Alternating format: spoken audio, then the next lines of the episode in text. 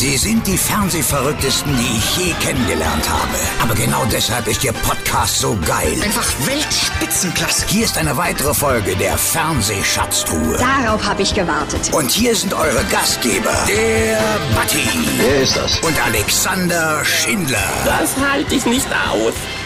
Tag, hallo, guten Morgen, guten Abend. Es ist Samstag oder wann auch immer heute bei euch ist. Es ist auf jeden Fall Fernsehschatztruhenzeit. Hallo Frank. Hallöchen, lieber Alex. Ja, der September ist da und auch die Fernsehschatzruhe ist pünktlich wieder am Start. Na, wie geht's denn so? Mir geht es sehr gut, weil ich ja von Woche zu Woche wieder jemanden von der großen Wunschliste unserer Interviewpartner abstreichen kann. Und das in der Tat freut mich, denn wir werden immer bekannter. Ihr schickt uns immer fleißig Gästevorschläge, dafür schon mal vielen Dank. Und ich mache so lange weiter, bis ein Thomas Gottschalk, der gesagt hat, dass er niemals Online-Gast in einem Podcast sein möchte, zu uns in die Sendung kommt. So lange mache ich weiter und das verspreche ich hiermit hoch und heilig. Top, die Wette gilt. Ja, und der Sommer äh, neigt sich jetzt auch langsam so dem Ende entgegen. Wir gehen in den Herbst hinein und ähm, das soll aber gar nicht unsere Stimmung irgendwie trüben. Der Sommer war ja eh nicht so dolle. Ähm, heute haben wir eigentlich wieder so einen Gast, ähm, der in, in seiner ganzen beruflichen Karriere immer nur, ich würde mal sagen, Sonnenschein und gute Laune verbreitet hat, obwohl er ja kein richtiger Comedian ist, aber auch schon als Comedian gearbeitet hat. Frank, wer ist heute bei dir im Gespräch? Ja, und ich freue mich wieder einen Gast von meiner Wunschliste streichen zu können, der unter anderem deshalb auf meiner Wunschliste steht, weil ich vor ziemlich genau 21 Jahren Gast in seiner Daily Talkshow war. Das heißt, mehr oder weniger gibt es jetzt ein Wiederhören nach über 20 Jahren. Ich freue mich sehr auf den Moderator Peter Imhoff. Und es geht gleich los. Wenn ihr Feedback oder Gästevorschläge habt, dann mailt uns doch einfach an. Mail at fernsehschatztruhe.de Peter Imhoff ist ein deutscher Moderator. Bis zum Abitur 1993 betätigte sich Peter Imhoff gelegentlich im Rahmen der Kleinkunst als Comedian und trat unter anderem auch beim Sommerfest des Bundespräsidenten und im Rahmen einer zweimonatigen Tour zum Beispiel in Japan auf. Nach der Schule arbeitete Imhoff als Moderator bei Radio Westfalica in Minden. 1995 begann er ein Volontariat beim privaten Radiosender Radio FFN. Im Anschluss arbeitete er dort zwei Jahre als Moderator der Morgensendung und der Sendung am Nachmittag. Nebenbei sammelte Imhoff erste Erfahrungen beim Fernsehen. So machte er beispielsweise 1997 das Warm-up für die Sendung Schreinemakers Live. Im Januar 1999 zog Imhoff nach Berlin, wo er für den Musiksender MTV Germany die Sendungen MTV Live aus Berlin und Select MTV moderierte. Im Februar 1999 erschien anlässlich des 20-jährigen Bestehens der Buchreihe von TKKG ein Song, der von Imhoff interpretiert wurde. Im Frühjahr 2000 startete Imhoffs einstündige Daily Talkshow zur Mittagszeit Peter Imhoff beim Privatsender Sat1. Nach einem kurzen Gastspiel beim Radiosender Bremen 4 wurde Imhoff 2003 Moderator des Nachmittagsmagazins Hier ab 4 beim MDR. Für den ARD-Spielfilm Heimweh nach drüben stand Imhoff mit Schauspielern wie Wolfgang Stumpf, Katrin Sass und Jürgen Tarach vor der Kamera. Im Jahr 2017 veröffentlichte er zusammen mit seiner Frau das Buch Bei uns läuft's Kacker. Scheitern als Eltern, aber richtig. Heute zu Gast in der Fernsehschatztruhe Peter Imhoff. Hallo, schönen Tag. Hallo Peter, ich grüße dich. Vielen Dank für deine Zeit. Und die erste Frage, die ich an dieser Stelle immer sehr gerne stelle, ist ja, welche sind deine ja, Kindheitshelden aus dem Fernsehen? Also was sind deine ersten Erinnerungen ans Fernsehen? Also, ich bin ja Jahrgang 1973. Ich kann mich zum einen äh, noch an so Sendungen erinnern wie Western von gestern oder natürlich sowas wie äh, Ein Colt für alle Fälle oder Trio mit vier Fäusten. Das ist das so, was so auf der fiktionalen Ebene bei mir noch so hängen geblieben ist. Das waren so die ersten Erinnerungen. Natürlich klar, sowas wie Sesamstraße oder ähm, äh, aber auch sowas tatsächlich wie Mach's mit, Mach's nach, Mach's besser. Ich bin ja in Niedersachsen aufgewachsen und zwar im Zonenrandgebiet, relativ nah an der äh, Grenze zur DDR und das heißt, da strahlte das äh, DDR-Fernsehen mal so ein bisschen zu uns rüber. Sowas habe ich auch noch in Erinnerung. Und ja, Ja, das heißt also äh, sozusagen wie die, äh, äh, die Menschen, die in der ehemaligen DDR gewohnt haben, die immer, sagen wir mal, heimlich äh, ins Westfernsehen geschaut haben, konntest du auch heimlich ins DDR-Fernsehen schauen. Ja, genau. Also es waren halt diese diese Spielesendung für mich war noch sehr jung. Damals war das überhaupt noch gar kein Thema, ähm, die, die, die Trennung Deutschlands. Das war jetzt, äh, das habe ich gar nicht so hinterfragt. Das war für mich im Prinzip ein Programm von vielen, was man da halt, äh, nee, von wenigen eigentlich. Man hatte ja damals nur das erste, das zweite und dann eventuell noch den NDR bei uns, äh, wenn ich mich richtig äh, erinnere. Und das war halt noch ein weiteres Programm, was dazu kam. Ähm, ja, und natürlich, was so die, die, die Moderatoren betrifft, war ganz klar ähm, Günther Jauch und Thomas Gottschalk. Das waren schon damals meine Helden. Die waren ja, ähm, ich erinnere mich, glaube ich, im Zwei-Jahres-Rhythmus gab es dann die IFA aus Berlin. Da gab es dann immer diese, diese wunderbaren ähm, Unterhaltungsshows am Nachmittagsshow mit Gottschalk und Jauch und das habe ich geliebt.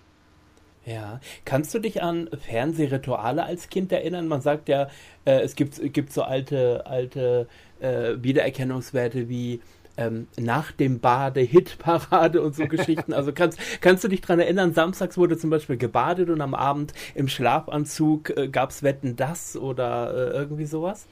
Nee, so ein, so ein klassisches Ritual hatten wir nicht, aber tatsächlich dieses Samstagabend. Äh, also es gab so ein paar Sachen, die haben wir mit der Familie zusammen geguckt. Da gab es damals zum Beispiel Ich heirate eine Familie mit Thekla Carola Wied und Peter Beck. Das haben wir in der Familie immer gemeinsam geguckt. Ähm, oder sowas tatsächlich, oh Gott, darf man gar nicht sagen, die Schwarzwaldklinik oder so. Oh doch. Also es war alles da, was Rang und Namen hatte an Schauspielern, das muss man mal eindeutig so sagen. Ich war sogar ja. mit meinem Vater, dann äh, habe ich mal, wir haben immer so einmal im Jahr so einen Vater-Sohn-Ausflug gemacht, da waren wir mal im Glottertal. Da gab es die Schwarzwaldklinik zwar schon nicht mehr als Serie, also äh, neu produzierte. Und da waren wir mal dort und haben gesehen, wie sich da die Touristenmassen hochschieben zu diesem, glaube ich, Sanatorium, was da eigentlich ja nur als Kulisse genutzt wurde.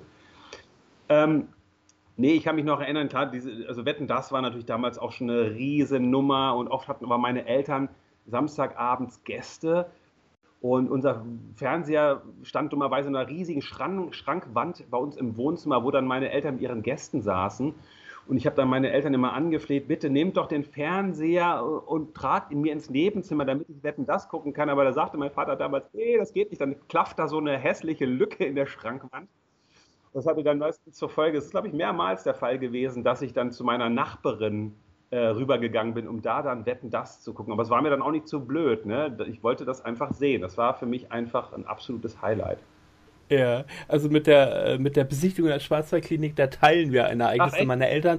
Ja, dadurch, ich bin ja bin ja auch äh, aus Niedersachsen, also aus Friese, ja, gebürtig. Und somit hat es uns natürlich äh, urlaubsmäßig immer gerne nach Bayern oder in den Schwarzwald gezogen. Und äh, da kann ich mich auch an ein Jahr erinnern, äh, wo wir da äh, auch ins Glottertal gefahren sind. Erst haben wir es Hüsli besucht, ja. da wo ja Professor Brinkmann gewohnt hat mhm. in der Serie. Oder auch ähm, an den Titisee, ja, wo ja auch viel gedreht wurde, und äh, dann an die Klinik. Und ich weiß noch, wie enttäuscht ich war, äh, dass da jetzt nicht äh, Dr. Brinkmann rumlief. Aber ähm, mhm. ja, das waren die Illusionen damals. Und 16, 17, 18 Millionen Zuschauer, mhm. auch völlig utopisch, wenn man das mit heute vergleicht. So, ja, es waren halt noch richtige Straßenfeger, die es damals äh, noch gab. Ne? Natürlich auch aufgrund des fehlenden Konkurrenzprogramms. Ja, jetzt, jetzt hast du mir gerade so ein bisschen erzählt, mit welchen Sendungen du aufgewachsen bist. Du hast ja selber Kinder, Zwillinge, die werden jetzt bald zehn oder neun sind es jetzt, ne? Genau, die sind gerade noch ähm, geworden. Mhm. Genau. Findest du es ein bisschen schade, dass die zum Beispiel mit gewissen Sendungen nicht aufwachsen werden, weil einfach das Fernsehen von heute was völlig anderes ist? Naja, ich sag mal so, das hängt ja immer davon ab, was sucht man, was sucht man für die Kinder raus. Da muss man jetzt natürlich ein bisschen mehr ähm, Arbeit investieren. Früher gab es halt das, was einem so vorgesetzt wurde zu einer bestimmten Zeit. Hat man gesagt, jetzt gucken wir um 18 Uhr Sesamstraße oder wann das war, oder Sandmännchen. Äh, und das war dann auch zu Ende. Das war natürlich für die Eltern ein bisschen einfacher, weil dann gab es diese festen Zeiten und es gab nicht immer diese Diskussion, können wir noch eine Folge, können wir noch eine Folge. Dieses lineare Fernsehen, dieses ähm, zu einer bestimmten Zeit etwas zu gucken, was man dann auch nicht anhalten oder zurückspulen kann, ähm, das kennen die ja so nicht mehr wirklich, muss ich ganz ehrlich sagen, weil wir natürlich relativ viel dann auch ähm, gestreamt haben oder äh, bei YouTube was geguckt haben. Ähm, wir gucken sehr, wir haben viel geguckt, sowas wie jetzt äh, Checker Tobi oder Checker Chan oder diese Sachen. Ähm, und da finde ich, gibt es ein super Angebot. Man muss, es, man muss es nur suchen und finden. Also da bin ich gar nicht so äh, dass ich sage, das ist jetzt irgendwie schlechter geworden. Man muss sich da jetzt ein bisschen durchwühlen und müssen natürlich auch ein bisschen aufpassen, dass die Kinder nicht irgendeinen Schrott gucken. Genau, denn, denn was früher einfach, glaube ich, ging, war, wenn die Eltern zu uns gesagt haben, ja, hier hast du die Fernbedienung, mach an und guck eine Stunde, ähm, musste man nicht damit rechnen, dass man sag ich mal, als, als Kind auf irgendwelchen komischen, bei irgendwelchen komischen Sendungen ja. gelandet ist, mhm. wo sich Menschen anschreien oder einfach respektlos mit, äh, miteinander umgehen. Das hat sich ein bisschen geändert, also dass man das nicht so ungefiltert ja. äh, machen kann. Ne? Ähm, hast du damals, wenn du gesagt hast, äh, Betten das und Co., das war auch Pflichttermin, Hast du da schon auch so ein bisschen dir vorstellen können, ah, die Medien, das könnte auch was sein, was mich interessiert, oder kam das erst für später? Nee, das, das war tatsächlich ja schon so. Ich habe ja sehr früh angefangen, schon im Alter von zwölf Jahren mit ähm, Schultheater und dann wurde das zur Kleinkunst, also Artistik, Einradfahren, Jonglieren, Feuerspucken. Das war bei mir, das ging um, mit zwölf schon los. Das heißt, und ich war dann richtig auch mit meinem äh, Kumpel, dem Andreas, wir waren so ein Duo, waren wir schon ganz früh als Kinder noch in der Schulzeit, fünfte, sechste Klasse, plötzlich unterwegs.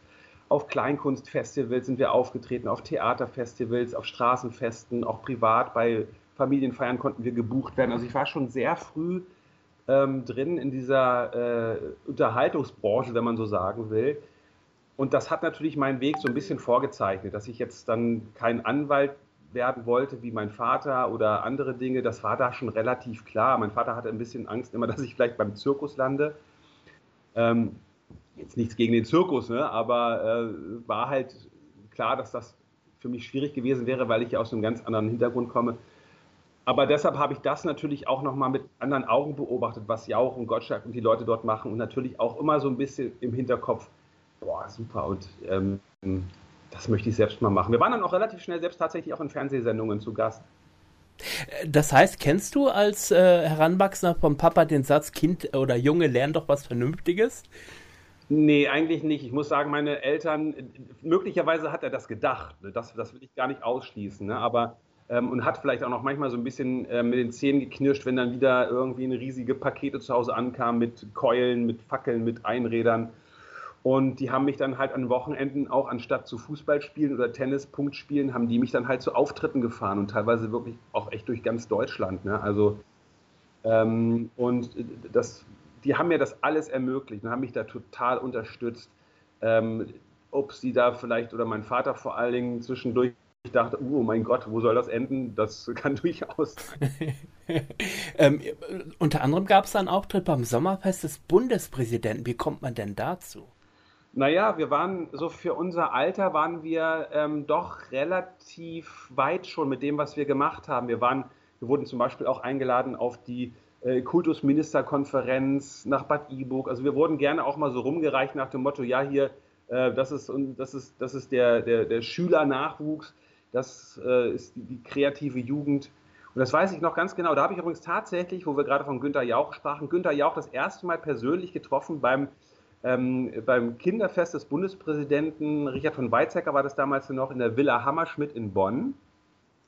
Da waren wir eingeladen, keine Ahnung. Wir waren ja auch viel unterwegs und hatten natürlich dann auch, dadurch, dass wir eine, eine Sommertournee gemacht haben mit so einem Kinderzirkus, waren wir schon auch so ein bisschen in dieser Kleinkunstszene, würde man sagen, so ein bisschen bekannt als vielleicht die Jüngsten und dadurch waren wir auch, wir waren vielleicht jetzt nicht die Besten, aber wir waren die Jüngsten und das war natürlich schon so ein bisschen spektakulär. Und äh, ja, das war für uns wahnsinnig aufregend. Das war diesen, da mit dem Bundespräsidenten plötzlich da zu stehen und Fotos zu machen. Und dann gab es da Catering von McDonalds. Das muss man sich mal vorstellen. So viele Burger, wie man nur wollte. Und wir sind dann mit dem ICE hingefahren. Dann bin ich das erste Mal mit dem ICE gefahren. Und dann stand da Günther Jauch persönlich. Und ich dachte, oh Gott, das ist Günther Jauch. Und da weiß ich noch genau, da bin ich hingegangen und habe Günther Jauch nach der Uhrzeit gefragt. Einfach nur, damit ich mal sagen kann, ich habe mit ihm gesprochen, habe gesagt, Entschuldigung, können Sie mir sagen, wie spät es ist? Und dann hat er gesagt, ah, es ist 15 Uhr. Dann bin ich wieder gegangen und sagte, yes. okay. Ja, ich kann mich erinnern, das muss so 94 oder 95 gewesen sein. Da gab es die allerletzte offizielle RTL Löwenverleihung die es ja von Radio Luxemburg jahrzehntelang jedes Jahr gab. Und es wurde dann ja abgeschafft. In der Dortmunder Westfalenhalle war das immer. Und ich habe damals beim Krankenhausfunk in Emden in Ostfriesland äh, Sendung moderiert und habe gedacht, ach, lässt du dich doch mal akkreditieren. Und das hat geklappt. Und bei dieser letzten Löwenverleihung war Günther Jauch auch da. Ja. Und ich kann mich noch erinnern, dass wir dann von der Westfalenhalle ähm, in das Hotel, wo die Aftershow-Party stattgefunden hat, mit so einem Shuttle-Service gefahren wurde. Und vor mir saß auch Günther Jauch, hinter mir saß Wolfram Kohns. Und ähm, ich habe dann echt ein Interview mit, mit äh, Günther Jauch gemacht und habe so gedacht, wow, der ist ja ganz normal und ein ganz netter Kerl. Also, äh, ja. Unglaublich. Ähm, dann hast du ähm, auch angefangen, auch beim Radio äh, äh, zu moderieren und zwar erst bei Radio Westfalica Minden, hast deinen Zivildienst äh, abgeleistet und dann ging es ja äh, zu Radio FFN in Hannover, hast ein Volontariat gemacht. Das war die Zeit übrigens, wo ich dich auch das erste Mal gehört habe. Als Niedersachse hat man natürlich Radio FFN gehört und das war, glaube ich, auch eine ganz spannende Zeit für dich, oder? Das war total spannend. Ich habe genau übrigens dann später auch bei MTV da allerdings schon so einen krassen, nicht unbedingt positiven Umbruch miterlebt. Also ich habe damals ja noch angefangen, da war FFN noch in Isernhagen bei Hannover, ein sehr wohlhabender ländlicher Außenbereich von Hannover, äh, in so einer richtig schönen alten Villa. Und da, wenn man da aus dem Studio geguckt hat, kamen direkt die Pferde von der Koppel angelaufen. Und da habe ich jetzt noch ähm, nach so einer dieses, dieses eigentliche FFN kennengelernt mit den äh, ganzen Frühstücksradioleuten Wischmeier, Kalkofe, Olli Welke war damals noch Volontär, also Auszubildender, ähm, Sabine Bulthaupt, dann hatten wir Ecki Stieg, Jörg Christian Petershofen, Lutz Hanker, so äh, die, wie ich jetzt sagen wollte, ähm, Moderatoren, Legenden. Ich habe natürlich Jahre vorher auch schon ganz viel FFN gehört und plötzlich war ich einer von denen und ich habe da ein Volontariat gemacht und durfte plötzlich dann mit denen äh, zusammenarbeiten. Das war für mich natürlich sensationell. Also ähm, Änderte sich dann allerdings auch so ein bisschen. Wir sind dann umgezogen von Isernhagen direkt in die Stadt, äh, nach Hannover. Es gab einen neuen Programmdirektor, Rainer M. Kabanis, er kam aus Hamburg. Ähm, und dann wurde FFN immer so ein bisschen mehr zum Formatradio auch und mit, mit gesungenen äh, Station Claims, mit ähm, vier Hits am Stück. Und ähm, das war das, was dann diesen ursprünglichen Spirit den FFN immer hatte, leider so ein bisschen kaputt gemacht hat. Das muss man so sagen. Und ähm, ich hatte dadurch, das war für mich Fluch und Segen gleichzeitig, weil zum einen war das natürlich schade, dass das alte FFN da für mich so ein bisschen dann auch verschwand. Zum anderen habe ich eine riesen Chance gekriegt, weil äh, unter dem neuen Programmdirektor wurden natürlich neue Leute auch gebraucht, neue Stimmen. Und da wurde ich relativ schnell aus der Nachtschicht, was ja so ein bisschen eigentlich immer die Spiel- und Übungswiese ist für jeden Moderator, in die Morning Show gesteckt, was im Prinzip ja so der Ritterschlag ist. Also das ist wie, ja, das ist genau. wie Primetime beim Radio, mehr geht nicht. Genau. Für alle, die FFN kennen, das hat ja nun, äh, kann man schon fast sagen, äh, jahrzehntelang äh, äh Frank Schulte gemacht. FFN Morgenman Frankie, der jetzt ja auch aufhört, mhm. nach, äh, äh, glaube ich, fast 20 Jahren oder so. Ähm, okay, dann warst du in der Morgensendung. Das heißt, du musstest wann aufstehen? Wann musstest du im Sender sein? Oh Gott, wenn ich mich richtig entsinne, bin ich, glaube ich, um 3 Uhr aufgestanden, war dann um 4 Uhr äh, genau im Sender. Dann haben wir von 5 bis 9 gesendet. Okay, und war das auf Dauer deine Zeit? Konntest du dich damit arrangieren, so früh aufzustehen? Oder, äh ja, das ist ja, das, das geht schon. Ne? Zum einen weißt du ja, du, wofür du es machst, nämlich dass du für die wirklich wichtigste Zeit äh, äh für Radiohörer ähm, machst du Programm. Das heißt, das ist schon geil, weil da wird du von dem ganzen Sender wird zugearbeitet für diese vier Stunden Morning Show. Das ist im Prinzip das ja, wo der Sender dann auch seine Kohle macht. Wo, wenn das muss funktionieren, dann läuft auch der Sender. Und das war schon toll. Was jetzt allein die Uhrzeiten betrifft, das war natürlich ja, nicht angenehm. Ähm, vor allen Dingen, weil ich das oft so im wöchentlichen Wechsel gemacht habe. Ne? Also ich habe dann eine Woche Morning Show gemacht und dann ähm, war ich wieder plötzlich dann die nächste Woche dann im Nachmittag. Und das war schwierig. Als ich dann mal äh, im Sommer auch mal mehrere Wochen durchgängig den Morgen moderiert habe, da war das dann eher so, dass, dass man sich da langsam dran gewöhnt hatte. Das ist ja schon dann so ein bisschen auch so, der Körper stellt sich drauf ein. Und ähm, ja, man muss natürlich dazu sagen, dass ich an den Wochenenden auch immer noch fast jedes Wochenende unterwegs war als, als FFN-Moderator auf irgendwelchen Zeltpartys, auch in Ostfriesland mhm. sehr viel und überall eigentlich. Okay. Ähm, die Morningshows sind ja sozusagen fürs Radio so ein bisschen die Primetime. Das heißt, die Stunde zwischen sieben und acht, so sagt man gerne, die meistgehörte Stunde im Radio. Ähm, hast du auch in dieser Zeit so ein bisschen was wie Quotendruck gespürt, wenn denn wieder mal die, äh, die Zahlen da waren von der MA? Ja, auf jeden Fall, aber da muss man natürlich sagen, im Vergleich zum Fernsehen ist das äh, natürlich ein Segen, dass es, ich weiß nicht, wie, wie, oft wird das erhoben? Zweimal im Jahr? Zweimal im Jahr, genau. genau und mhm. da war das natürlich klar, wenn die Zahlen dann, ich kann mich an eine, eine äh, MA erinnern, da waren die Zahlen unterirdisch und da waren dann zwei, drei Tage, äh, gingen wir alle mit geneigtem Haupt durch den Sender und dachten, oh Gott, oh Gott, oh Gott, was machen wir hier eigentlich? Dann war es aber auch wieder gut. Dann hatte man ja erstmal wieder ein halbes Jahr Zeit. Ne? Also ähm, das war dann schon okay. Also jetzt ist natürlich beim Fernsehen, haben wir vor allen Dingen auch bei Sat 1 natürlich ganz anders erlebt. Da hast du das jeden Tag, ne? Und das ist dann schon auch, das kann echt zur Belastung werden. Ja, dann äh, habe ich in deiner Vita gesehen, dann gab es äh, 97 mal Warm-Up, Schreine Markers Live. Das war dann nach Beendigung bei FFN? Nee, das war währenddessen. Das war ja der. Währenddessen, also, okay. Da war es ja oft so, da bin ich, ähm, das war ja mein allererster Fernsehjob im Prinzip. Damals gab es Schreine Markers Live, die damals noch längste Live- Talksendung im deutschen Fernsehen, die lief noch ja, 21 bis 0 Uhr, glaube ich, ungefähr. Das heißt, ich bin nach der Morning Show, ähm, bin ich, habe ich mich ins Auto gesetzt in Hannover, bin dann nach Köln geeiert, habe dann dort äh, Donnerstagabend das Warm-up gemacht, wobei das, ja, Warm-up ist vielleicht auch der falsche Begriff gerade bei dieser Sendung gewesen, da ging es ja eher um einen Cool-Down. Ähm, und bin dann nach Beendigung der Sendung wieder ins Auto und bin wieder äh, nach, nach Hannover gefahren, um dann ohne eine Minute zu schlafen, dann direkt dort wieder auf Sendung zu gehen. Und dann bin ich oft freitags danach noch auf irgendwelche Zeltpartys, Schützenfeste, keine Ahnung was, als Moderator gewesen. Das war schon heftig. Deshalb habe ich das auch gar nicht so lange gemacht. Ja, ähm, hast du sozusagen auch das ähm, Warm-up der legendäre Folge gemacht von Frau Schreinemakers, als sie abgeschaltet wurde, wegen ihrer Steuergeschichten? Nee, das war ja schon, ich war schon danach. Also äh, Schreinemakers war ja vorher bei Sat 1 und ähm, ich habe damals einer meiner Redakteure für die Talkshow, der war damals mit dabei, der hat mir das erzählt, wie er damals die Entscheidung getroffen hat, dass jetzt ähm, da der Hebel umgestellt wird, damit ähm, Frau Schreinemakers nicht weiter ihre persönlichen Steuerprobleme on air diskutieren kann. Ähm, die ist dann ja danach äh, zu RTL gewechselt.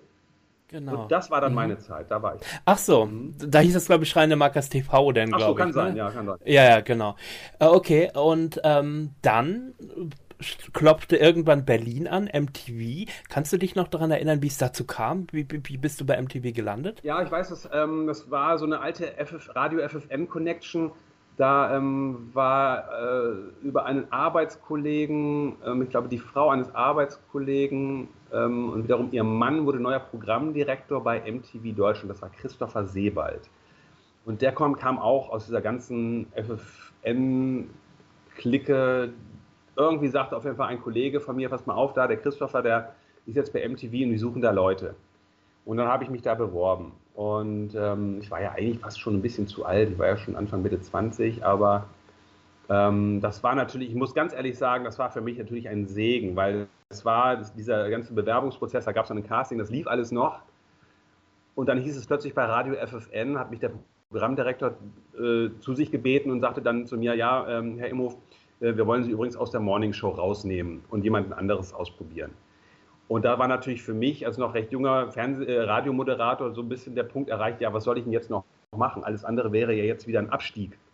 Das, das, war natürlich eine, eine, Fügung des Schicksals. Da sagte ich zu ihm, ja, äh, Herr Kabanes, geben Sie mir noch ein bisschen ähm, Zeit. Ich muss da mal entscheiden, wie es für mich hier überhaupt weitergeht, weil ich wusste ja, dass parallel noch dieses äh, Bewerbungsverfahren ähm, bei MTV lief. Und wirklich zwei, drei Tage später kam dann die Zusage und das war natürlich für mich eine eine Fügung des Schicksals, dass ich dann gerade als ich bei FFM quasi rausgekickt wurde, die Zusage von MTV bekam.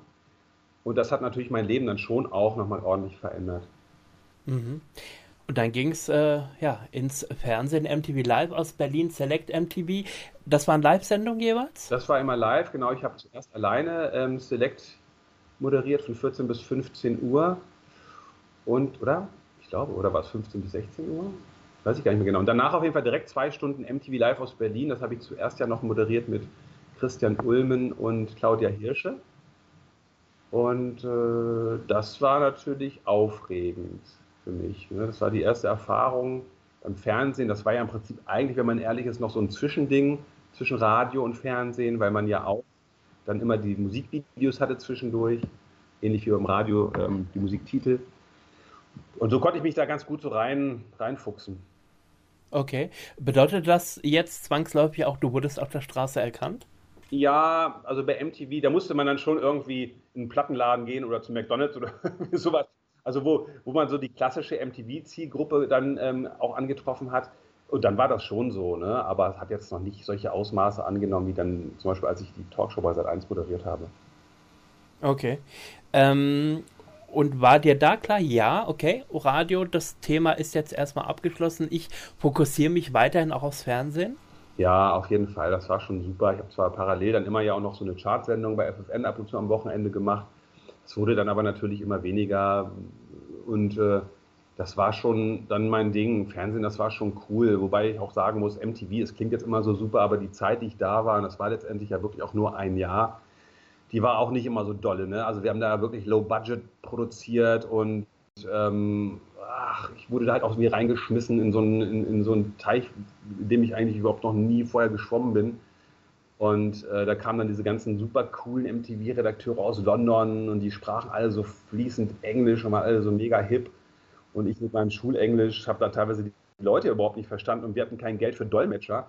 Und da saß dann, äh, da so ein Eminem irgendwie neben mir und äh, bist natürlich erstmal mega aufgeregt und der hat aber noch Jetlag und äh, das war schon, das war schon zum Teil skurril.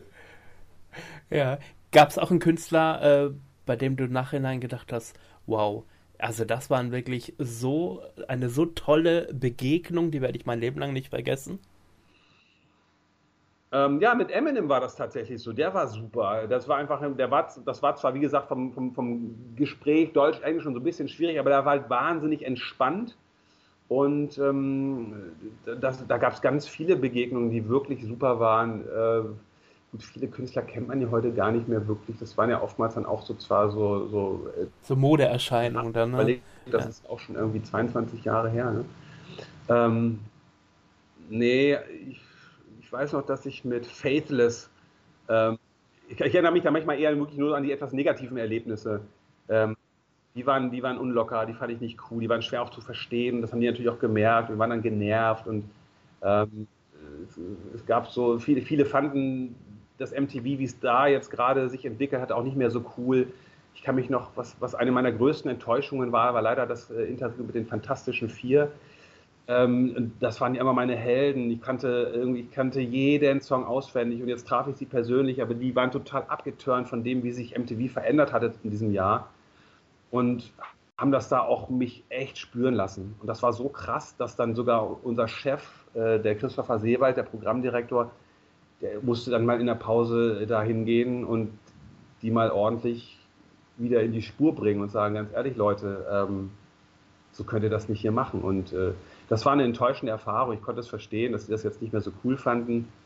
Ähm, ich bin aber trotzdem ja immer der Meinung, ähm, wenn du dich irgendwo hinsetzt, äh, ins Fernsehen, ähm, wenn du irgendwo hingehst, auch beim Radio, wie auch immer, oder ein Interview für die Zeitung gibt, dann, dann, äh, dann mach das, aber mach es ordentlich. Und äh, wenn du keinen Bock drauf hast, dann lass es einfach.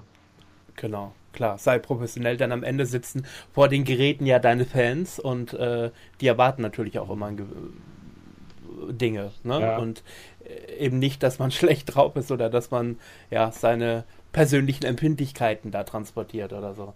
Ich meine, ich, ähm, ich, konnte, ich, konnte, es auch verstehen, nur ganz kurz dazu, MTV, das war eben dieser weitere Umbruch, während ich da bei FFN damals diesen ähm, Umbruch zum Formatradio miterlebt habe, war es bei MTV so, das war dieses Jahr, als dann plötzlich die Sendungen auch aus Berlin vielleicht nicht mehr so cool waren wie früher. Dann gab es zwischendurch immer diese bescheuerten Klingelton-Werbungen. Also da wurde Jamba Sparabo und genau, so. Genau, hm. während es vorher ja auch so ein bisschen wie Radio, so ein cooles Nebenbei-Medium war, was man so laufen lassen konnte, wurde das immer anstrengender. Ne? Ähm, und auch unsere Sendungen am Nachmittag waren natürlich nicht mehr so cool und eher auch so ein bisschen banal und ähm, ja, das fand ich schon dann auch nachvollziehbar, dass viele das dann nicht mehr so toll fanden. Aber nochmal, muss ich ja nicht hingehen als Gast. Wenn ich es scheiße finde, bleibe ich halt zu Hause. Genau.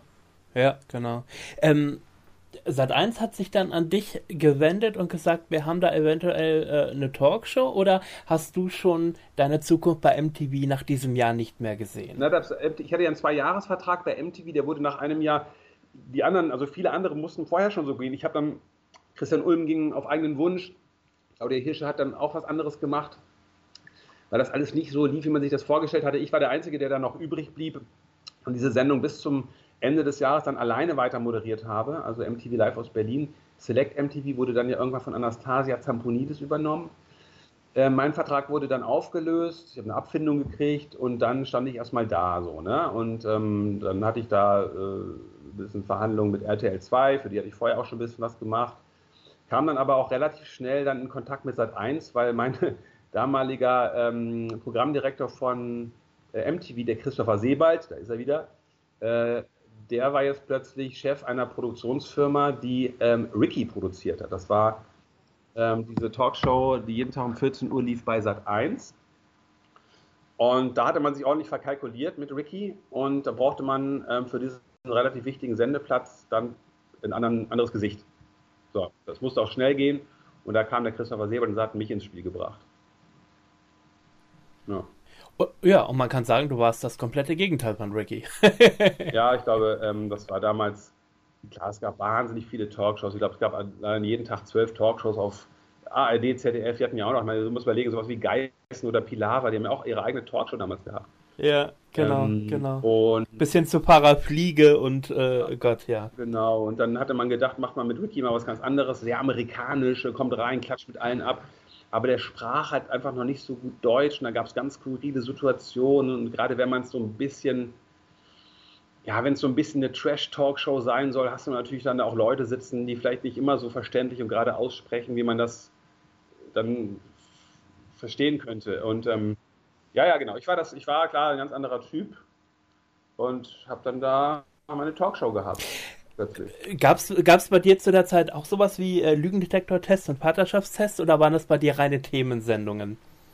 Lügendetektor-Tests gab es bei mir noch nicht es gab ja natürlich verschiedene Themenfelder. Ähm, äh, also man muss dazu sagen, wir haben ja zum Beispiel direkt angesendet gegen Arabella um 14 Uhr. Das heißt, Arabella war ja immer so ein bisschen diese Hochglanz, ähm, fast schon eine Art Bravo, äh, Popstar-Farbe ähm, einer Talkshow. Und wir haben dagegen halt kompletten Trash gesendet. Da gab es ja dann immer ja, verschiedene Themen oder sag ich mal so Genres an Themen. Also zum Beispiel gab es natürlich das Thema Beziehungsprobleme, ähm, wo man dann so möglichst große Konstellationen an ähm, sich streitenden ähm, Freundeskreisen oder Familien hatte. Und dann kam wieder noch einer dazu und noch einer dazu, ähm, die sich dann da verbal die Köpfe eingehauen haben. Ähm, dann gab es natürlich Sendungen, da ging es um Meinungen. Ich finde große Brüste toll, ich finde genau. dicke Frauen mhm. doof. Ich, Für oder gegen One Night Stands oder whatever, genau. Ja, dann, ja, und dann gab es noch ganz klar so Talentsendungen, ich will Star werden, ich, ich bring, bitte bring mich groß raus. Und dann auch sowas wie, ähm, ich, ich, suche meinen, ich suche so, so im Prinzip sowas äh, verzweifelt gesucht. Ich suche meinen Bruder, den ich schon seit drei Jahren nicht mehr gesehen habe. Es wurden ja da sehr, sehr emotionale ähm, Dinge behandelt. Um es mal so ganz kurz äh, auf den Punkt zu bringen, ging es ja darum, dass du da äh, Leute vor der Sendung Prinzip so heiß machst, dass sie dann nachher nur noch so äh, mit den Hufen scharren und dann in der Sendung aufeinander losgehen äh, wollen. Natürlich nur verbal, körperlich, das war, das musste man immer vermeiden, weil das hätte man auch nicht zeigen dürfen dann. Es gab ja da schon so, ja, so ein, sag ich mal, wir haben, das hieß immer Code of Conduct, so ein, so, eine, so, ein, so ein Agreement zwischen den einzelnen Talksendungen, wo man sagt, okay, bestimmte Dinge darf es nicht geben, wie ja Negativüberraschungen oder ähm, ja klar, körperliche Gewalt ging sowieso nicht im Nachmittag. Ne? Also im Prinzip, jetzt mal ganz ehrlich gesprochen, war es so, ging darum, die so oft gegeneinander aufzuhetzen, dass sie sich fast gekloppt haben.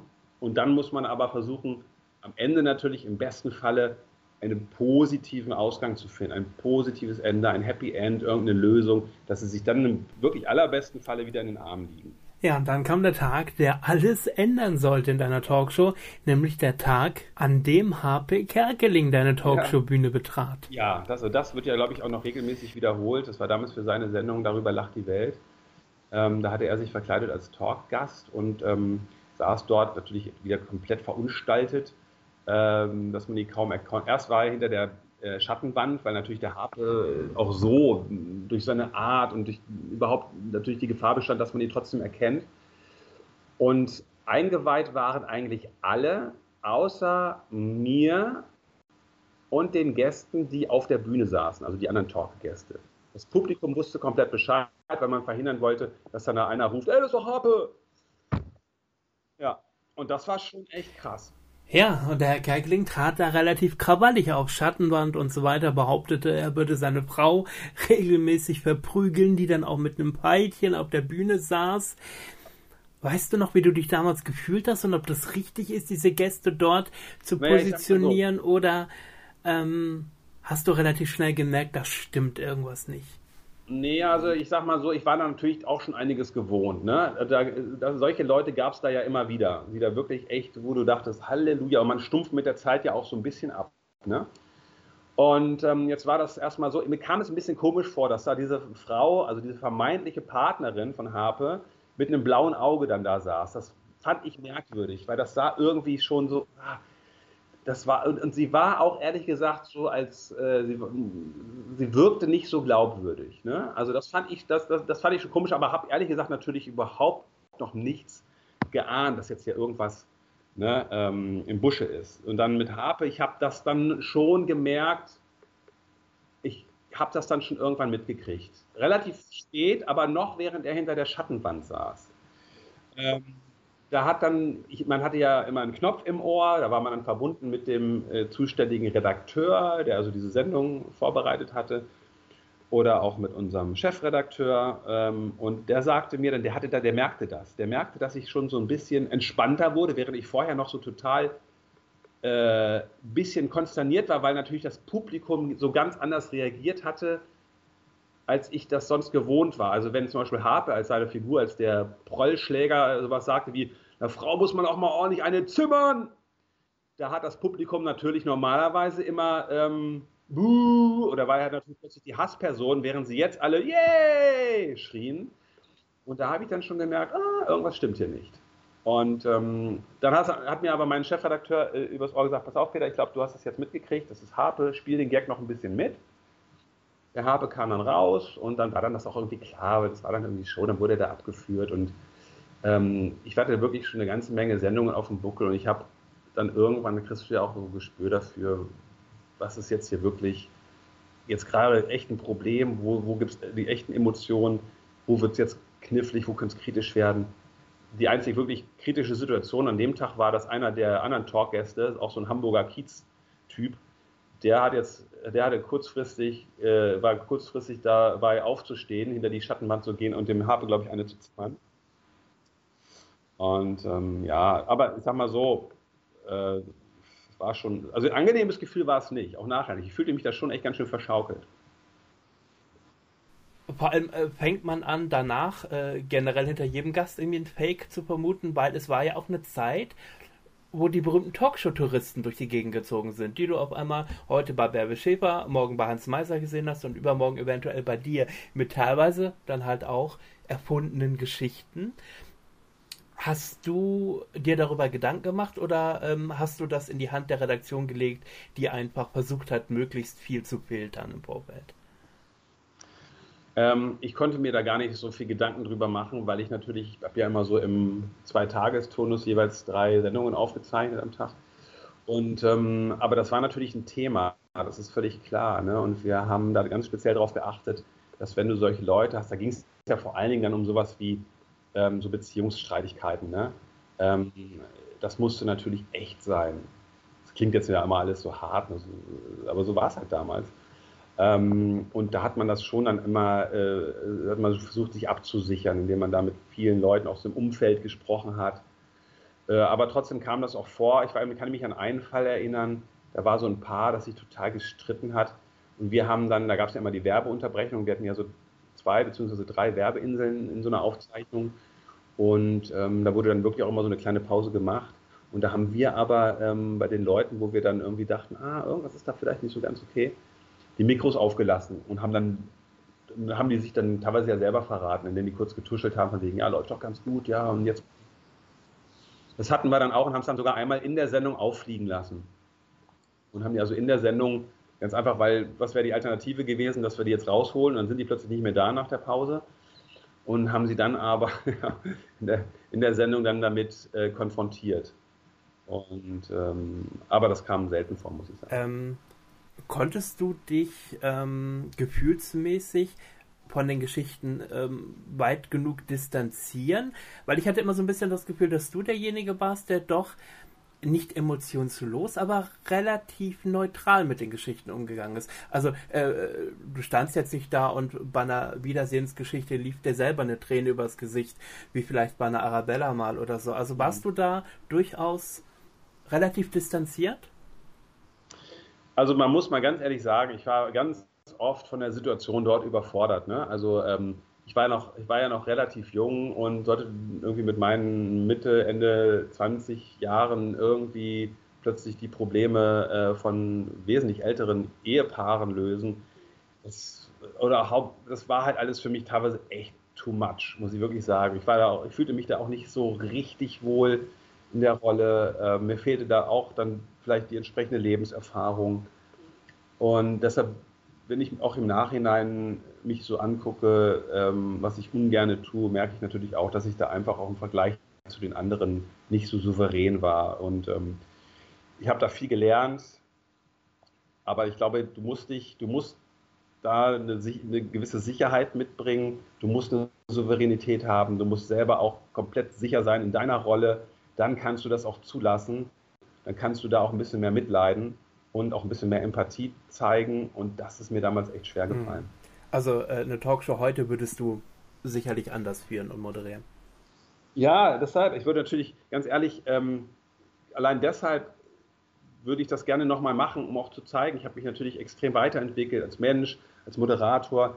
Ähm, das, das kann ich auch besser, gibt es jetzt nicht mehr, die Talkshows, das hat auch einen Grund. Ähm, aber ich hab, bin jetzt ein ganz anderer Moderator. Klar, ich bin jetzt ja auch viel älter geworden. Mhm.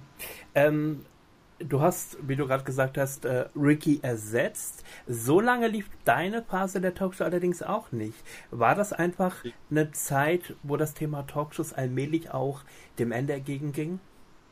Ja, absolut, absolut. Also das war, die Quoten waren jetzt nicht desaströs, aber halt auch nicht so, wie man sich die vielleicht vorgestellt hätte. Ich lief da ja gegen Arabella, das war ja auch die Zeit, wo dann Sat1 und Pro7 äh, fusionierten und dann ähm, hat man auch gedacht, okay, äh, wir müssen jetzt mal was anderes probieren. Und das, was danach ja direkt kam, war ja dann auch keine Talkshow mehr, sondern das war ja dann zwei bei Calvas, war so direkt das Nachfolgeformat. Und ja, das, das, das war dann, das war irgendwie keine große Überraschung. Das ging dann schon alles so ein bisschen, also dieser, dieser Höhepunkt, dieser Peak, der war schon längst überschritten. Mhm. Ähm, wie ging es dann für dich weiter? Ja, ähm, das war schon erstmal natürlich ein krasser Cut, so, ne? weil bis dato war in meinem Leben alles immer so relativ, ja, ohne große Unterbrechung weitergelaufen, wurde eigentlich auch immer spannender so alles. Und jetzt stand ich da und ähm, ja, ich bin dann erstmal nach München gegangen. Ähm, da hat der Oliver Mielke damals ein Programm produziert, das hieß Sun TV. Das lief da in den, ähm, äh, auf vielen Ballungsraumsendern. Da waren aber auch gute Leute dabei, Barbara Schöneberger, Wiegald Boning. Ich habe damals mit Andrea Wieser zusammen äh, eine Sendung moderiert, die hieß City Lounge. Das hat jetzt nie irgendwie große Leute erreicht, aber mir hat das wahnsinnig viel Spaß gemacht. Das war für mich auch so ein gutes Ding, um zwischendurch überhaupt wieder auch mal was anderes zu machen und auch mal weg von diesem Trash-TV. Ähm, mit der Kirchpleite ging das dann aber auch, weil das wurde, glaube ich, wenn ich das richtig damals verstanden hatte, auch da gehörte zu diesem ganzen großen Ballon, ähm, der dann platzte und es war dann ganz schnell auch wieder zu Ende. Zwischendurch habe ich dann nochmal beim Radio moderiert bei Bremen 4. Ähm, und dann kam das Angebot vom Mitteldeutschen Rundfunk. Genau, und das hat dich äh, ja, viele Jahre erfüllt. Und da Genau, und äh, ähm, du bist, kann man sagen, mittlerweile seit vielen, vielen Jahren das eines der Sendergesichter vom MDR. Und das bedeutet auch zwangsläufig immer live, immer ungefiltert. Und was macht die Sendung hier ab 4 so besonders für dich?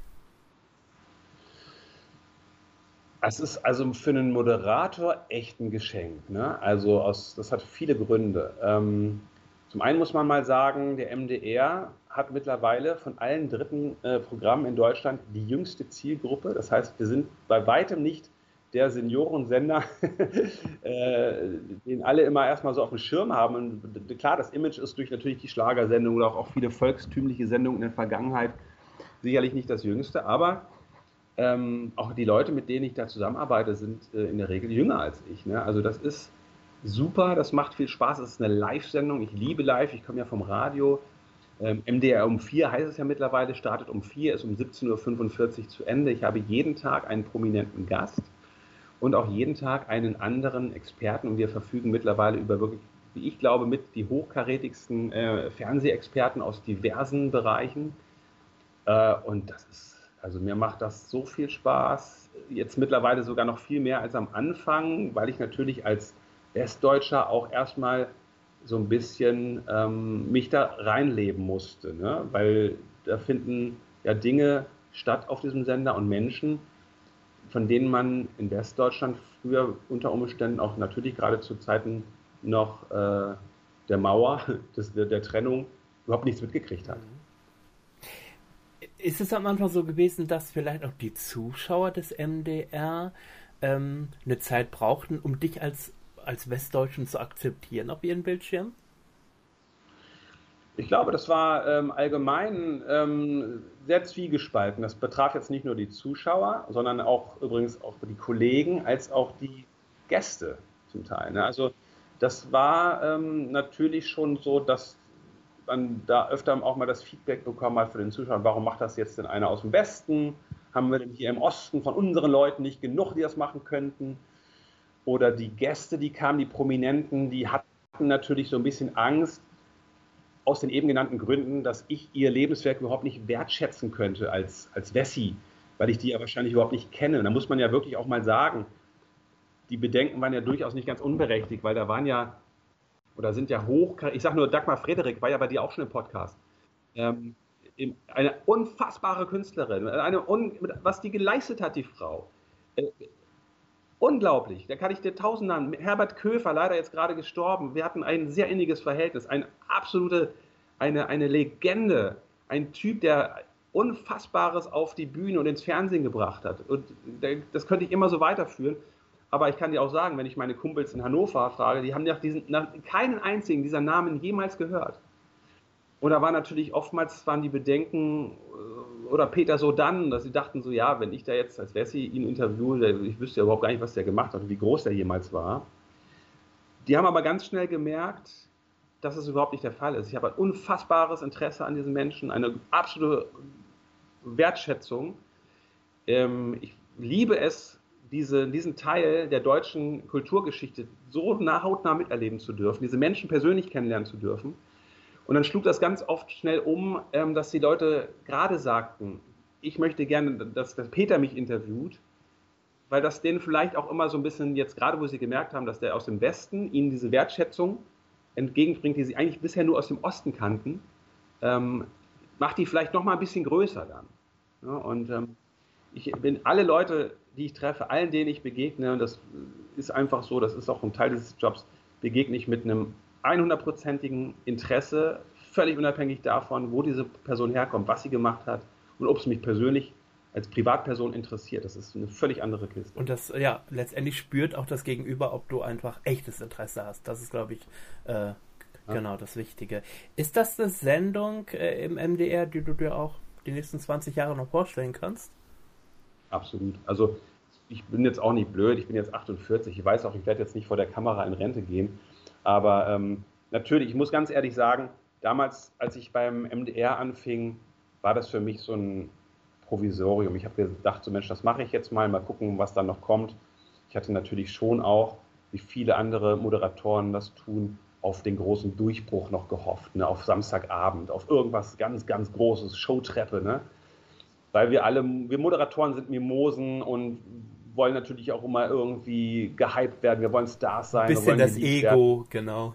Ja, ne? Und ähm, das ist manchmal aber auch ganz gut, wenn du Dinge vielleicht dann nicht so wichtig nimmst, ohne dass das jetzt falsch klingen soll. Dadurch bin ich natürlich mit einer gewissen Leichtigkeit daran gegangen, weil ich immer dachte, ah, es kommt jetzt noch der ganz große Wurf. Kam aber nie. Mittlerweile sage ich dir aber, und das sage ich jetzt schon einige Jahre, wenn du mir unterschreibst, dass ich diese, wenn, ich, wenn du mir einen Vertrag hinlegst, in dem steht, du wirst bis zu deiner Rente nur noch diese Sendung moderieren, aber die hast du safe, würde ich sofort unterschreiben. Und würde ich nicht eine Sekunde zögern. Das würde ich sofort machen, weil ähm, diese Sendung wurde im Lauf der vielen Jahre, die ich hier mache, immer mehr zu der Sendung, die zu mir passt. Als ich da angefangen habe, als noch unter 30-Jähriger, da war natürlich allein diese Alterskluft zwischen dem Zielpublikum und dem Moderator viel größer, als sie jetzt noch ist. Ich bin älter geworden, das Publikum ist jünger geworden. Ähm, und das passt jetzt alles viel, viel besser als noch vor zehn Jahren. Da wäre es also auch egal, wenn äh, RTL nächste Woche kommen würde und sagen, hier, wir haben da eine neue Primetime-Geschichte und wir wollen dich gerne für uns gewinnen. Ähm, da wäre die Möglichkeit eventuell ja, wie du gerade sagtest, einem größeren Publikum äh, sich nochmal zu präsentieren, aber du weißt natürlich nicht, ob du so wieder unter Quotendruck stehst und das Ganze ist vier Wochen später abgesetzt. Genau, das ist ja immer das Ding, das siehst du ja auch bei Kollegen. Du musst immer sehr gut überlegen, für was du etwas aufgibst. Und ist mittlerweile das auch so, das würde sich unter Umschließen ja nicht mehr, unter Umständen nicht mehr ausschließen, beides zu machen. Es gibt ja viele Beispiele von Moderatoren, die für viele Sender arbeiten, auch für äh, privat als öffentlich-rechtlich auch. Ähm, da muss man echt überlegen, ne? ich sage mal so, diesen Vertrag, dass ich diese Sendung, die ich jetzt moderiere, bis äh, in mein Rentenalter machen darf, den gibt es ja nicht. Es kann also auch für mich natürlich jederzeit zu Ende sein. Ähm, und da muss man schon abwägen, ähm, will man vielleicht nochmal was anderes probieren. Aber ich glaube es ehrlich gesagt nicht. Ich glaube nicht, dass das passieren wird. Und ich bin auch einfach wahnsinnig glücklich mit meinem jetzigen Job. Und ich glaube nicht, also ich wüsste nicht, was da kommen sollte, ähm, dass ich das aufgebe. Also. Was glaubst du, ähm, reitet äh, einem Jan Hofer, sich diesem Druck aktuell bei RTL nochmal auszusetzen, nachdem man doch eigentlich würdevoll von der Tagesschau die Bühne verlassen hat? Ja, das ist echt eine gute Frage. Wir reden natürlich auch so viel äh, im Kollegenkreis über diese ganzen Entwicklungen und ähm, ich weiß nicht, ob Jan Hofer, den ich übrigens wirklich sehr schätze, den habe ich natürlich auch kennengelernt beim MDR, ähm, ob er sich damit jetzt so einen großen Gefallen getan hat. Ähm, weil das, was er da jetzt macht, unterscheidet sich natürlich schon auch stark von dem, was er vorher bei der Tagesschau gemacht hat. Ähm, Tja, keine Ahnung. Es ist vielleicht aber einfach, dass, wenn man jahrelang immer das Gleiche gemacht hat, natürlich der Reiz, nochmal was anderes zu machen. Natürlich, und, aber, aber mit 71 Jahren. Ich meine, das klingt natürlich so ein bisschen nach einem Zirkuspferd, was sich gezwungen fühlt, immer wieder in die Manege gehen zu wollen. Ja, klar, aber es gibt ja viele andere Beispiele auch. Ne? Das guckt dir Gottschalk an. Oder äh, gibt es im Sport ja auch. Es sind viele, äh, viele Sportler, die sagen, okay, es reicht jetzt nicht mehr für die Champions League. Ich lasse jetzt mal meine Karriere noch schön in den USA ausklingen habe dann aber nochmal da eine Bühne und mache das, was mir Spaß macht. Und das ist ja auch ein bisschen eine Sucht, ne? die Kamera, die Scheinwerfer. Und oftmals dann auch gar nicht so wichtig, ähm, ob man jetzt die ganz große Show in der Primetime macht. Ähm, ich muss sagen, ich finde das jeden Tag immer noch faszinierend, wenn die Kameras angehen, wenn die Scheinwerfer sich drehen, wenn plötzlich da so viel Trubel in der Bude ist.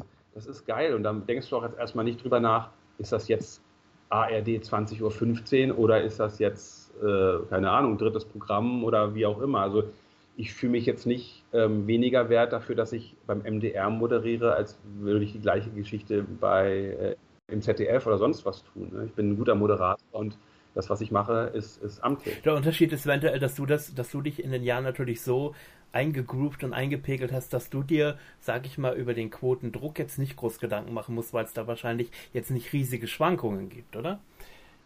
Das ist absolut richtig, definitiv. Also da, äh, was das betrifft, hast du recht. Da wird natürlich jetzt total drauf geguckt. Ne? Jede einzelne Sendung wird da quotentechnisch analysiert bei RTL Direkt, jetzt wenn wir von Jan Hofer sprechen. Und äh, ähm, das ist ein Quotendruck, ich kann mir vorstellen, den kannte er vorher, vorher so auch noch nicht. Das äh, ist für ihn jetzt auch nochmal was Neues. Vielleicht sieht es gelassen, aber er sagt, mein Gott, ey, dann lass ich es halt einfach, wenn es nicht funktioniert, weil ich habe eigentlich jetzt alles erreicht. Ähm, aber klar, das ist ein anderer Schnack. Bei uns gibt es natürlich auch die Quote, aber der, der, Druck ist natürlich überhaupt nicht vergleichbar mit dem privaten. Nimmst du RTL ähm, den Anstrich des neuen seriösen Senders ab? Ja, ähm, ich kriege das so ein bisschen mit, ja auch, was hinter den Kulissen passiert, weil meine Frau ja bei RTL arbeitet als Wettermoderatorin. Ähm, die nehmen das schon sehr ernst und denen ist das auch schon sehr wichtig. Die wollen da eine Relevanz in ihr Programm bringen. Ich glaube, die merken jetzt auch schnell, wie schwierig es, es ist, eine wirklich journalistisch fundierte Nachrichtensendung oder Nachrichtenmagazin zu machen. Ähm, das macht ja auch die ARD oder das ZDF auch nicht mal eben so, äh, zack aus dem Handgelenk. Da steckt ja ein unfassbarer Apparat dahinter mit vielen, vielen, vielen Korrespondenten in ganz Deutschland und überall auf der Welt, mit hochkarätigen Journalisten. Ähm, ich glaube schon, dass man da jetzt auch gemerkt hat, dass es nicht so einfach ist, dass es nicht so leicht funktioniert. Ähm, aber ich nehme Ihnen das schon ab, dass dass die, dass die jetzt seriöser werden wollen, dass sie dem ganzen Programm mehr Relevanz verleihen. Ja, ich frage mich natürlich nur, welchen Zuschauer will man damit abholen, wenn man um 20.15 Uhr Schwiegertochter gesucht sendet, dann Jan Hofer, RTL direkt, danach eventuell noch Temptation Island. Also das ist irgendwie nicht stimmig. Also ähm, da will man auf der einen Seite seriöser werden, auf der anderen Seite bedient man aber weiterhin die Freunde des Trash-TV. Mhm. Aber das kann man wahrscheinlich ja. auch von heute auf morgen nicht umbrechen. Aber die Frage ist natürlich, äh, wie lange wird der Atem sein? Ja, das stimmt. Also das ist ja, das ist ja auch bei solchen Formaten so, auch gerade natürlich vor allem beim Privatfernsehen, da heißt es dann, ja, ja, da haben wir jetzt mal einen langen Atem, da, das ziehen wir jetzt mal durch. Aber spätestens dann, ähm, wenn man sieht, oh Gott, das wird, es reißt jetzt hier ein Loch in unsere Kasse, äh, weil äh, das vielleicht irgendwie im Quotenverlauf ähm, den auch nachfolgenden Sendungen nicht gut tut und dann fehlen die Werbeeinnahmen, weiß ich nicht, dann ändert sich da die Einstellung vielleicht auch schnell wieder. Aber äh, ich, ich kenne da jetzt zu wenig interner. Ich weiß, dass auch bei RTL äh, generell natürlich viel Marktforschung betrieben wird, dass man sich das wahrscheinlich schon ganz genau anguckt, welche Leute man da erreichen will, wie man da auch den Audience Flow nicht komplett äh, unterbricht. Aber klar, ähm, wir sehen es ja an vielen anderen Beispielen auch, äh, dass niemand hat die Weisheit mit Löffeln gefressen. Ne? Du kannst noch so viel Marktforschung machen, am Ende klappt es dann vielleicht doch nicht. Ähm, das wird sich zeigen. Ich hoffe, ähm, dass, es, dass sie dass es irgendwie durchziehen, weil ich finde es schon gut, ähm, wenn auch in den Privaten mehr Journalismus stattfindet. Mhm. Ähm, letzte Frage, wie siehst du das Fernsehen in drei, vier, fünf Jahren? Wohin wird es sich entwickeln, beziehungsweise was wünschst du dem deutschen Fernsehen? Es ist wahnsinnig viel natürlich äh, jetzt gerade im Umbruch, das merke ich auch bei, bei uns beim MDR, wird natürlich jetzt auch viel mehr geguckt auf, auf die digitalen Ausspielwege. Ich glaube, dass das alles parallel nebenher gut auch miteinander funktionieren kann.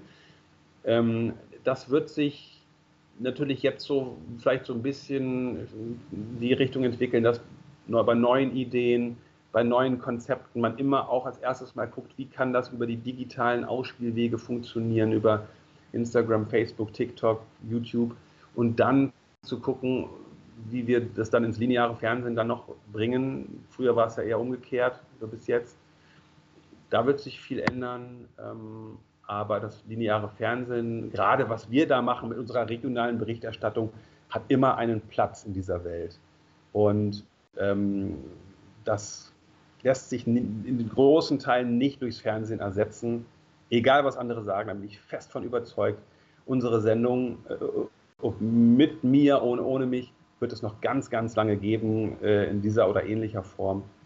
Und äh, wird nebenher natürlich aber auch noch viel in der digitalen Welt dann stattfinden. Ja, ich habe vorhin vor Beginn des Interviews nochmal kurz ähm, online ein bisschen geschaut. Ihr habt bis vor zwei Jahren sehr, intensiv, sehr intensiven YouTube-Kanal betrieben. Der liegt ja. so ein bisschen brach. Warum? Hm. Ja, das war schon so. Wir haben gemerkt, ähm, das hat uns Spaß gemacht. Diese, diese Family Vlogs, also äh, Videoblogs, die wir gemacht haben. Ähm, es war aber so, dass wir nie so zu 100 Prozent die Kinder zeigen wollten.